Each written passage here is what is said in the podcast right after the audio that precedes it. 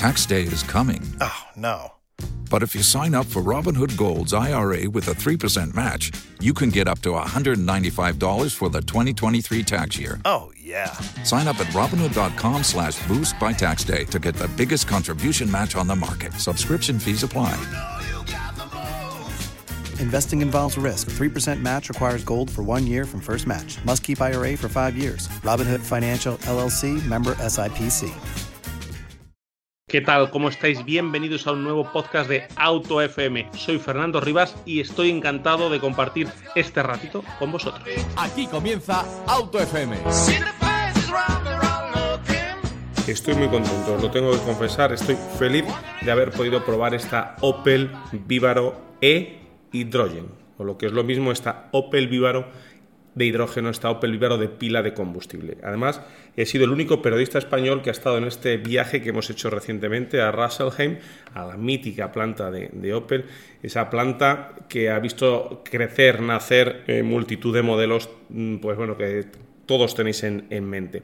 Además, Opel cumple ya 160 años y da bueno, pues buena cuenta de su madurez como, como marca y como referente dentro de ese eh, grupo enorme, grupo Stellantis, para ser el, punta de lanza del, hidrógeno.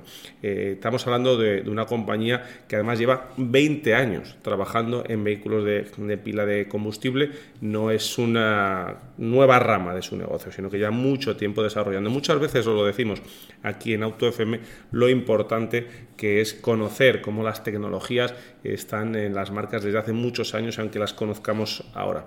Eh, además, eh, Opel lanza esta furgoneta eh, teniendo unos datos en la cabeza y es que el ritmo de mercado habla de que en 2025 el 30% del mercado será eléctrico, en 2030 se piensa ya que será el 70% eléctrico. Y además, la importancia de un vehículo de pila de combustible, de un vehículo eléctrico en definitiva, cuando el comercio electrónico crece mm, dos veces y media más rápido en estos tiempos que en 2019. El comercio electrónico se está imponiendo, tenemos que, verlo, tenemos que reconocerlo, tenemos que valorarlo y por lo tanto el reparto de última milla en ciudades va a crecer con esas normativas anticontaminación pues obligan, no queda otra que tener vehículos de este tipo. Y además hablamos de una compañía que si hablamos del grupo Stellantis, si juntamos Opel, Peugeot y Citroën, hablamos de una compañía que vende eh, bueno, pues casi 5 millones de furgonetas. Ha vendido, eh, por ejemplo, entre Berlingo, Partner y Combo, ya sabéis, esas furgonetas que comparten un montón de cosas, ha vendido 4,7 millones de unidades, más de 800.000 de la actual tercera generación. Pero es que entre la Vivaro de Opel, la Jumpy de Citroën y la Expert de Peugeot, hablamos de casi 3 millones de unidades y más de 860.000 de esta tercera generación. Dos grupos de comerciales que llevan dando guerra desde el año 98. Además, eh, Opel ha trabajado en conocer cuál va a ser su cliente para esta Vivaro de hidrógeno y ha llegado a la conclusión de que hay una gran diversidad, que nadie se quede solo en eso que os he apuntado yo del reparto de última milla, que nadie se quede solo en un perfil de cliente, sino que eh, estudiando a todos los clientes que tiene Peugeot Opel y Citroën, que son muchos, pues han llegado a la conclusión que son muy diversos. Es decir, que el encaje de esta tecnología va muy bien para diferentes eh, tipos y diferentes sectores. Eh, la Opel Vivaro de hidrógeno, además, eh, es un furgón que da un montón de características muy interesantes, muy importantes, que, que, bueno, pues vienen a poner claro sobre la mesa que es una tecnología muy válida. Por ejemplo, la capacidad de carga no se ve en absoluto alterada con respecto a los modelos de, combustión. Las prestaciones de la misma manera, eh, par potencia igual, no tiene la velocidad máxima limitada a, las 110 km por hora, pero en definitiva lo que respecta al resto de aceleración y demás, prestaciones de, vehículo eh, normal, una durabilidad eh, probada, eh, llevan haciendo trabajos sobre ella y eh, hablan de una muy buena durabilidad de la mecánica. Además es una mecánica mucho menos compleja seguramente que una de combustión, aunque no lo parezca, y eso le evita muchos, muchos problemas. Además con esa tranquilidad, esa reserva de combustible hablando de combustible eléctrico, de esa batería que tiene, que ahora os contamos en detalle cómo es, ya sabéis, esta eh, Opel Vivaro va a tener su pila de combustible y su batería recargable, enchufable como un híbrido, digamos, convencional, con lo cual vas a tener ese rango extendido y luego el coste por kilómetro eh, al final de, de, la vida, aunque no tenemos todavía precio de estas unidades, va a ser, según la marca, imbatible en esta Opel Vivaro eléctrica. Eh, vamos a empezar, si queréis, eh, hablando eh, del final, de lo que hemos notado en esta comparativa, o en esta prueba, mejor dicho. ¿Cuál es uno de los mayores problemas, cuál es uno de los mayores hándicaps que encontráis todos a la hora de utilizar el vehículo eléctrico? Pues seguramente la recarga, ¿verdad? Ese tiempo que tienes que estar enchufado, que te vas de viaje y tienes que estar 25, 30, 40, en el mejor de los casos, hora y pico, dos horas para recargar tu coche. Bueno, pues eso, en esta Opel Vivaro de hidrógeno, olvídate. Hemos hecho la prueba, hemos estado allí en Rasselheim, en Alemania, en una gasolinera de la firma Shell, que tienen un acuerdo con H2, esa firma de hidrógeno, para eh, recargar nuestra Opel Vivaro y son apenas 5 minutos. Meter eh, la tarjeta en el lector, seleccionar los bares de presión, que en este modelo son 700 bares, eh, y recargar esos tres tanques, esos tres tanques que van colocados justo debajo del piso en, el maletero y en esas gasolineras de H2 a 12,85 euros el kilo eh, puedes recargar estos 4,4 como digo eh, kilos de hidrógeno. Ahora solo falta, eso sí, hay que decirlo, que la Comisión Europea del Hidrógeno llegue a esas 2.500 hidrogeneras que ha prometido, porque actualmente solo hay 200. Ahí está el verdadero hándicap, ahí está el verdadero problema del hidrógeno, las hidrogeneras. Si se cumplen los plazos, eh, va a ser imbatible porque tienes un vehículo eléctrico y una recarga de un modelo de, combustión. Además de esa pila de combustible, como digo, de 45 kilovatios, que es más que suficiente para mantener cruceros, hemos eh, circulado por autopista con dos ocupantes, si bien eh, no nos tenían lastradas las furgonetas, estaban sin, sin carga, y mantener los 110, 120 kilómetros por hora eh, perdón, 120 no, porque está limitada a 110, pero 100, 110 kilómetros por hora sin el mayor de, los problemas. Y además disponemos, como se decía antes, de una pequeña batería de iones litio de 10,5 kilovatios hora que ofrece como unos 50 kilómetros adicionales de autonomía para circular con tranquilidad.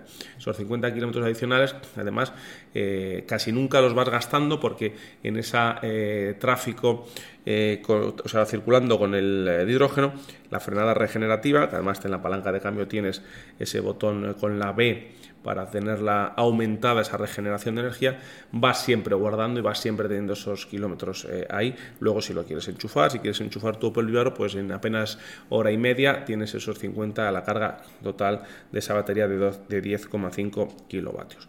Por lo demás, ofrece dos eh, longitudes de carrocería, una de 4,95 metros, otra de 5,3 y un espacio similar, como os digo, los eh, tres bidones, barriles eh, de, hidrógeno que lleva bajo el piso escondidos, pues no limitan la carga, ni la altura, ni el espacio. Puedes cargar en el primero de los casos 5,3, en el segundo de los casos 6,1 metros cúbicos y además eh, como estos eh, bidones, barriles de hidrógeno pesan bastante menos que las baterías, pues puede cargar una tonelada y no tienes ese problema añadido que tiene la furgoneta em, eléctrica que carga menos. Con eh, cualquiera de las dos medidas tienes una tonelada mm, de carga. A los mandos de ella, pues nada que diferenciar prácticamente con la eléctrica. Suavidad, poco ruido, eh, una conducción muy dulce, muy relajada. para cualquier conductor que venga de trabajar durante años, muchas horas con una Vivar o cualquier furgoneta diésel va a notar, bueno, pues ese cambio radical, esa suavidad y bueno, ese filtrado que tiene la furgoneta y que prácticamente lo que más se oye, ahí sí que tendrán que trabajar los fabricantes de neumáticos, lo que más se oye es eh, el ruido de rodadura de los neumáticos.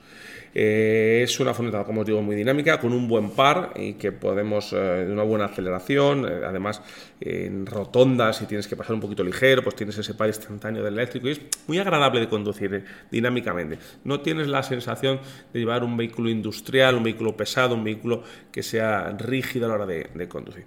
Luego tenemos em, tres modos de conducción Eco, que limita a 60 kilovatios la potencia, limita el uso del climatizador y aumenta con diferencia la, autonomía un modo normal, que es el que se activa cuando tú arrancas la furgoneta, que ya tendremos 80 kilovatios y 210 newton metro de par, y el power, el, modo de conducción power, con el motor a pleno rendimiento, y ya entonces aprovecho y os digo que el motor es de 100 kilovatios, ya sabéis, 136 eh, caballos y 260 newton metro de par. Eh, absolutamente estamos hablando de una potencia más que, más que suficiente.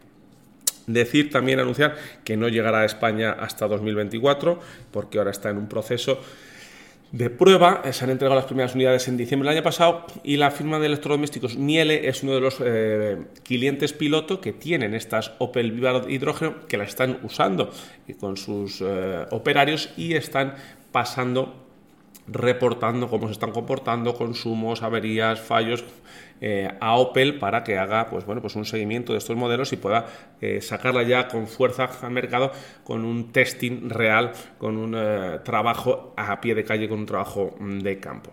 Por eso os digo que a España no llegará hasta 2024. Opel está muy convencida de su producto, así nos lo ha hecho saber y tiene claro unos plazos y unos objetivos muy ambiciosos. Después de estas entregas que han hecho en diciembre, quieren eh, para 2023 estar ya a un ritmo de 1.000 unidades al año, para 2024 10.000 unidades al año y superar esa barrera con creces y, eh, a partir de, de 2025. Por lo tanto, y resumiendo, si tienes en tu cabeza esta Opel Vivaro de hidrógeno, te, puede convencer por, por, cuatro puntos que yo creo básicos. Es un vehículo, por supuesto, de, de cero emisiones, con una recarga súper rápida, con una autonomía de 400 kilómetros y con una capacidad de carga de una tonelada. Juntando estas cuatro variables, yo creo que puedes tener claro del tipo de vehículo en el que estás eh, comprando y te pueda valer. No tenemos todavía, como os digo, datos de precio. Eh, en torno a los 30 y pico mil euros está su homóloga eléctrica enchufable, con lo cual entendemos que esta tecnología es mucho más preparada, mucho más moderna y avanzada, pues estará por encima de esos 33.000 euros. Y luego, como curiosidad, contaros cómo se ensambla. Hemos estado conociendo allí, como os digo, en Russellheim, en Opel, cómo se ensambla esta Opel Vivaro E Hydrogen. Y he de deciros que es curioso que a la planta donde nosotros hemos estado llegan las Opel Vivaro eléctricas y se le saca su batería que va bajo el piso, se le mete sus tanques de hidrógeno, se desmontan los asientos y debajo de los asientos se monta esa batería de 2,5 kilovatios. ¿Por qué se saca de la cadena de producción una Vivaro eléctrica ya terminada y se desmonta y se transforma a hidrógeno y no se transforma digamos directamente con un chasis vacío se hace directamente hidrógeno. Bueno pues en principio parece que la marca nos decía que era un poco por eh, facilidad de logística. Ya tiene su cadena de montaje el vehículo eléctrico y bueno, una vez montado pasa a la planta de hidrógeno en lugar de montar otra línea de trabajo para el hidrógeno. También entiendo yo que están en procesos, eh, están en procesos de, prueba, están en procesos de, ver cómo evoluciona, cómo se monta, cómo sale todo y, finalmente si el hidrógeno se pone a ese ritmo de más de 10.000, 20.000, 30.000 unidades al año a partir de 2025, pues entiendo que estas formas de trabajar pues cambiará y será diferente. Además también tuvimos la posibilidad de ver eh, también su fábrica en su planta de Opel cómo eh, prueban las baterías, cómo las eh, ven, cómo están en su estado, la batería que llega, cómo reciclan todo, todo un proceso muy limpio, muy rápido y bueno, pues hecho por y para la sostenibilidad de esta marca Opel 160 años que hemos conocido este producto tan tan tan importante como es esta Opel Vivaro E hidrógeno que os contamos en este podcast y que sabéis que tenemos mucha y diversa información sobre hidrógeno en autofm.es, en podcastmotor.es, en, redes sociales, si nos queréis seguir, arroba autofmradio, en el canal de YouTube. También tenemos mucho contenido, vamos eh, subiendo cada vez más. Y luego también tenemos ese mail que ponemos a vuestra disposición, que es info arroba autofm.es. En la radio también hablamos de coches todos los viernes Auto FM en Onda Cero Madrid Sur.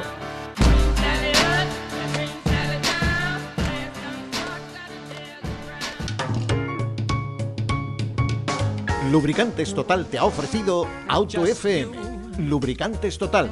Mantén tu motor más joven por más tiempo.